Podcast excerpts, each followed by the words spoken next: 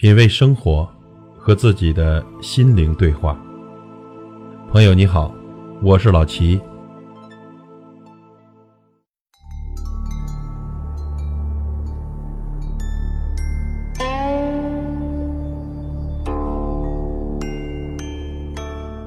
从前啊，有一个叫花子，每天出门乞讨。他很想过正常人的生活，于是呢，他就把乞讨来的粮食积攒了起来。可是啊，他积攒了好多年，他的粮仓里还是只有一点米。一天夜里，他悄悄地躲在角落，果然发现一只大老鼠半夜来偷吃他的粮食。他很气愤，大喊道：“富人家那么多粮食，你不去吃，为什么偷偷地吃我辛辛苦苦攒下来的粮食？”没想到，老鼠居然说话了。你命里只有八分米，走遍天下不满生。叫花子问老鼠：“这是为什么呢？”老鼠对他说：“我也不知道，你去西天问佛祖好了。”于是叫花子决心要去西天问问佛祖，看看到底是什么原因才会有如此的命运。第二天他就出发了，他一路乞讨，早上赶到天黑才见到一户人家。出来一个管家问他有什么事，他说讨点饭吃。正好员外出来看见了，就问叫花子为什么这么晚了还在赶路啊？叫花子就说了他的命运，要去问佛祖一个明白。员外听了，赶紧把他请到屋里，拿了好多的干粮和银子。叫花子不解，员外说他家女儿都十六岁了还不会说话，想请他去西天帮忙问问佛祖是什么原因。叫花子觉得，反正都是去西天，我就顺便帮他问一问佛祖也好，于是答应了。第二天，他继续赶路，又走了许多山路。叫花子看见一个庙，就进去讨水喝。看见一个老和尚拄着一根锡杖，很老，但很精神。老和尚给了他水喝，问他要到哪里去。这叫花子说明去向，老和尚赶紧拉住他的手说。拜托你一定帮我去西天问问佛祖，我都修行了五百多年了，按说早该升天了，为什么还飞不起来呀？叫花子答应了这个老和尚。再往前走，又过了许多的沟沟坎坎，叫花子来到一条大江边，江里没有一条船，叫花子可着急了，这可怎么办？怎么过去呢？难道我的命就该这么苦吗？突然呢，江里一个大龟浮出水面。老龟问叫花子：“你在这里哭什么呢？”叫花子把事情经过说了一遍。老龟说：“我都修行了一千多年了，按理说早该乘龙飞走了，为什么还是一个老龟呢？如果你去了西天，能够帮我问问佛祖，我就把你驮到对面。”叫花子高兴地答应了。又走了不知多少天。却还是没有见到佛祖。唉，这西天按说早就该到了，佛祖到底在哪里呢？叫花子很伤心，因为太累，迷迷糊糊的睡着了。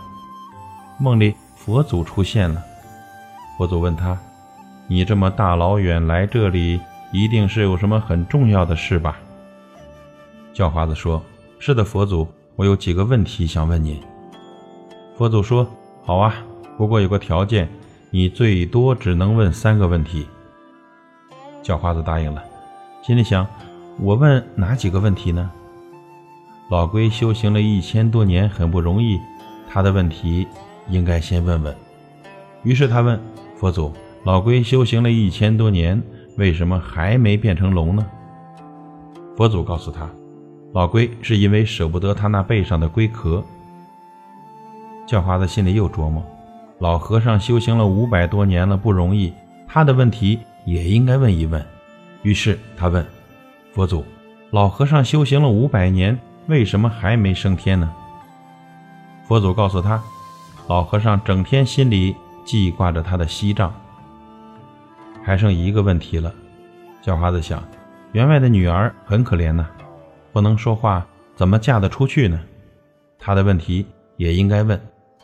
于是叫花子问了第三个问题：“佛祖，员外的女儿为什么不能说话呢？佛祖告诉他，如果哑巴女孩见到他的心上人来了，就会说话了。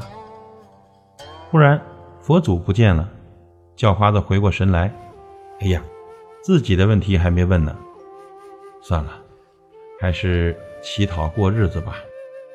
于是开始往回赶路。叫花子来到江边，见到老龟，老龟着急地问他：“叫花子说，你先帮我渡过江去，我给你说。”老龟把叫花子渡了过去。叫花子问老龟：“是不是舍不得你那背上的龟壳？”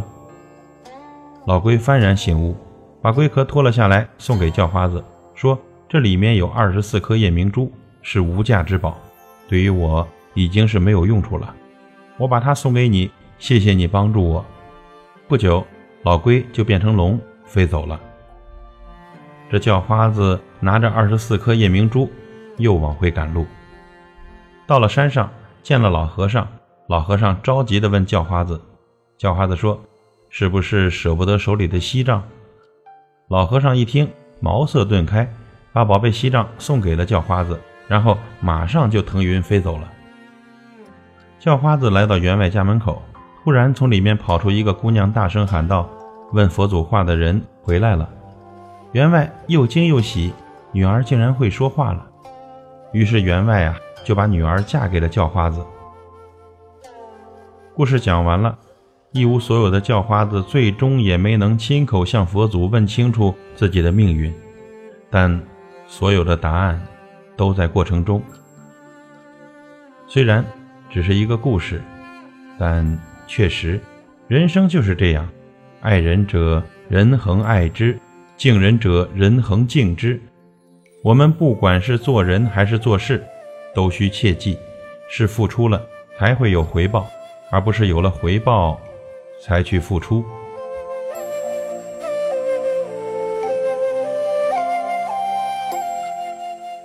下面有十二条人生箴言送给大家：喜欢付出，福报就会越来越多；喜欢感恩，顺利就越来越多；喜欢助人，贵人就越来越多；喜欢抱怨，烦恼就会越来越多；喜欢知足，快乐就越来越多。喜欢逃避，失败就越来越多；喜欢分享，朋友就越来越多；喜欢生气，疾病就越来越多；喜欢占便宜，贫穷就越来越多；喜欢失财，富贵就越来越多；喜欢享福，痛苦就越来越多；喜欢学习，智慧就越来越多。以上。十二条，与您共勉。感谢您的收听和陪伴。如果您喜欢我的节目，请推荐给您的朋友。我是老齐，再会。